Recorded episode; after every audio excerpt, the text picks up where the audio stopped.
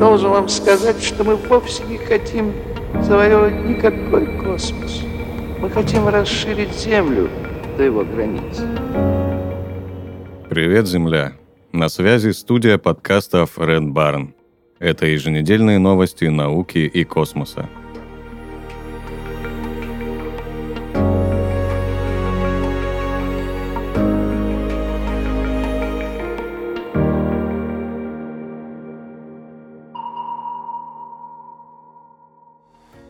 iSpace построит лунный модуль с высокой грузоподъемностью. Японская компания iSpace представила посадочный модуль Apex 1.0. Он способен доставить на Луну до 300 кг полезной нагрузки. Это в 10 раз превышает грузоподъемность аппарата R, который разбился о Луну в апреле этого года. Apex 1.0 будет запущен в рамках третьей миссии iSpace, которая проводится в сотрудничестве с лабораторией Дрейпера – Миссия предполагает доставку полезной нагрузки для НАСА на обратную сторону Луны. Изначально в миссии должен был использоваться модуль Series-2, но оказалось, что его конструкция не соответствует требованиям НАСА. Из-за этого дату полета пришлось перенести с 2025 на 2026 год. Зато после редизайна модуль сможет транспортировать самые разные исследовательские аппараты и выпускать на лунную орбиту спутники, которые будут использоваться для передачи связи с зоны посадки на обратной стороне Луны.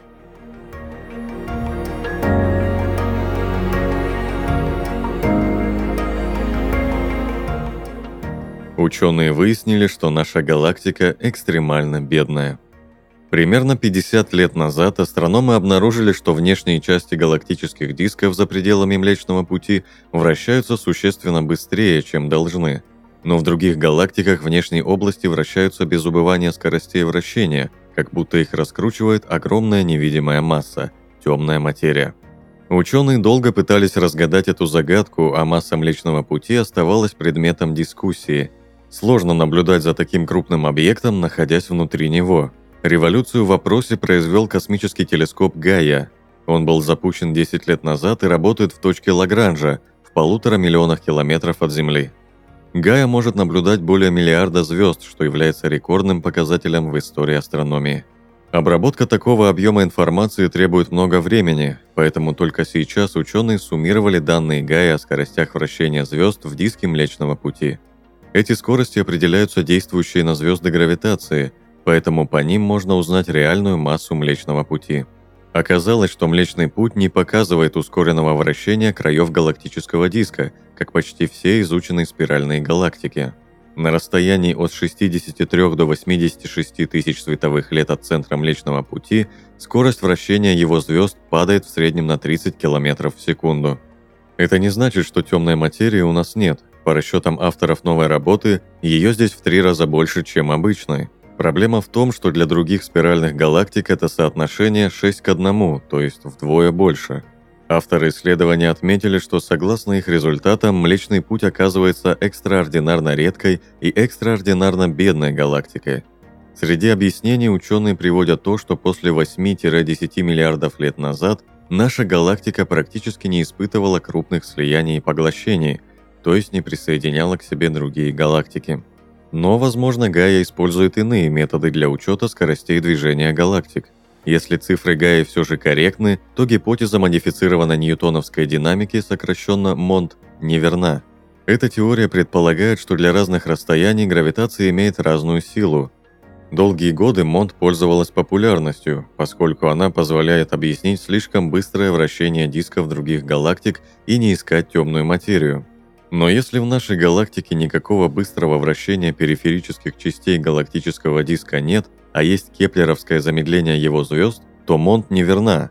Гравитация не может ослабевать с расстоянием везде, кроме Млечного Пути. Зато другие подходы, а именно темная материя с новой работой, получили серьезное подтверждение. Количество темной материи в разных галактиках может различаться в рамках самых разных гипотез о ее природе – Теперь осталось лишь выяснить, какая именно из них верная.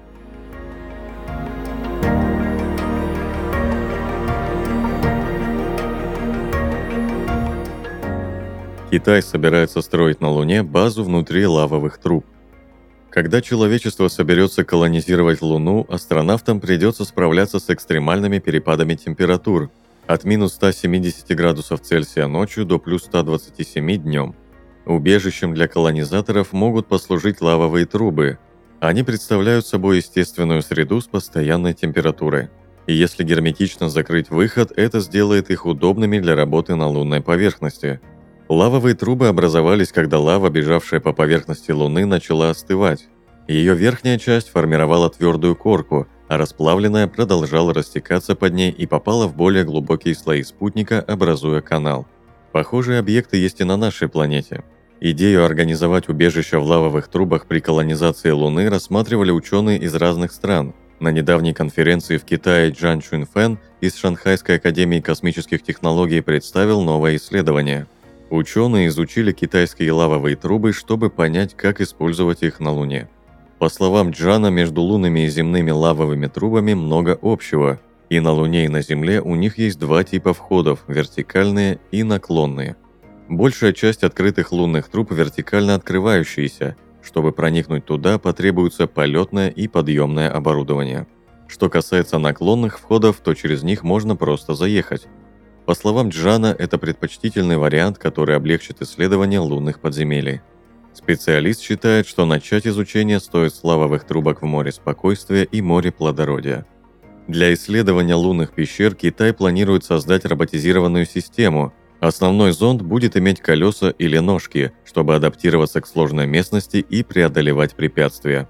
Дополнительные транспортные средства, такие как ползающие, катящиеся и прыгающие зонды, смогут отделяться от основного для дополнительной разведки, обеспечения связи или подзарядки – Кроме того, китайские ученые собираются построить робота, который сможет детальнее исследовать лавовые трубы на Луне с использованием микроволновых и лазерных радаров. В перспективе Китай создаст долговременную подземную исследовательскую базу с экипажем в одной из лунных лавовых труб и центром поддержки связи у входа в пещеру. Территория будет благоустроена, а база будет включать в себя жилье и исследовательские объекты внутри трубы.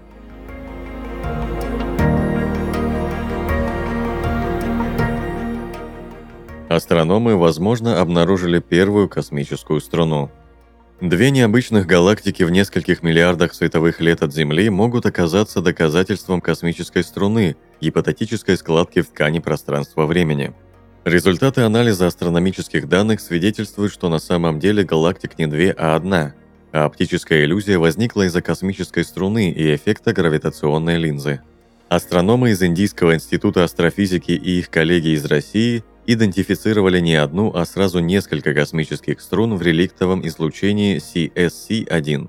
Но в своей статье описали только одну, самую сильную сигнатуру – двойную галактику SDSSG110429.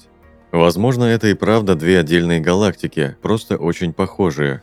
Но есть и другое объяснение – отражение, создаваемое гравитационной линзой.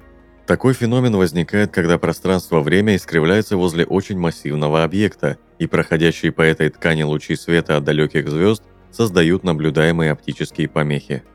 Правда, перед галактикой SDSSG 110429 такого объекта не обнаружено, но ученые провели детальный анализ света обеих галактик и установили, что у них почти одинаковый спектр, они более или менее одинакового размера и формы и расположены на равном удалении от Земли.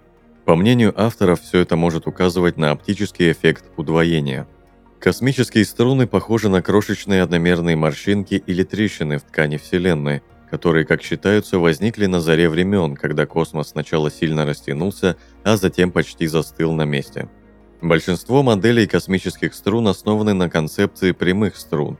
Астрономы из команды Маргариты Сафоновой рассчитали, что наблюдаемые галактические пары CSC-1 могут выглядеть двойными из-за искривленной космической струны. И таких объектов во Вселенной достаточно много. Как пишут исследователи, их моделирование наблюдаемых данных CSC-1 показывает, что большое количество галактических пар может объясняться сложной геометрией струны.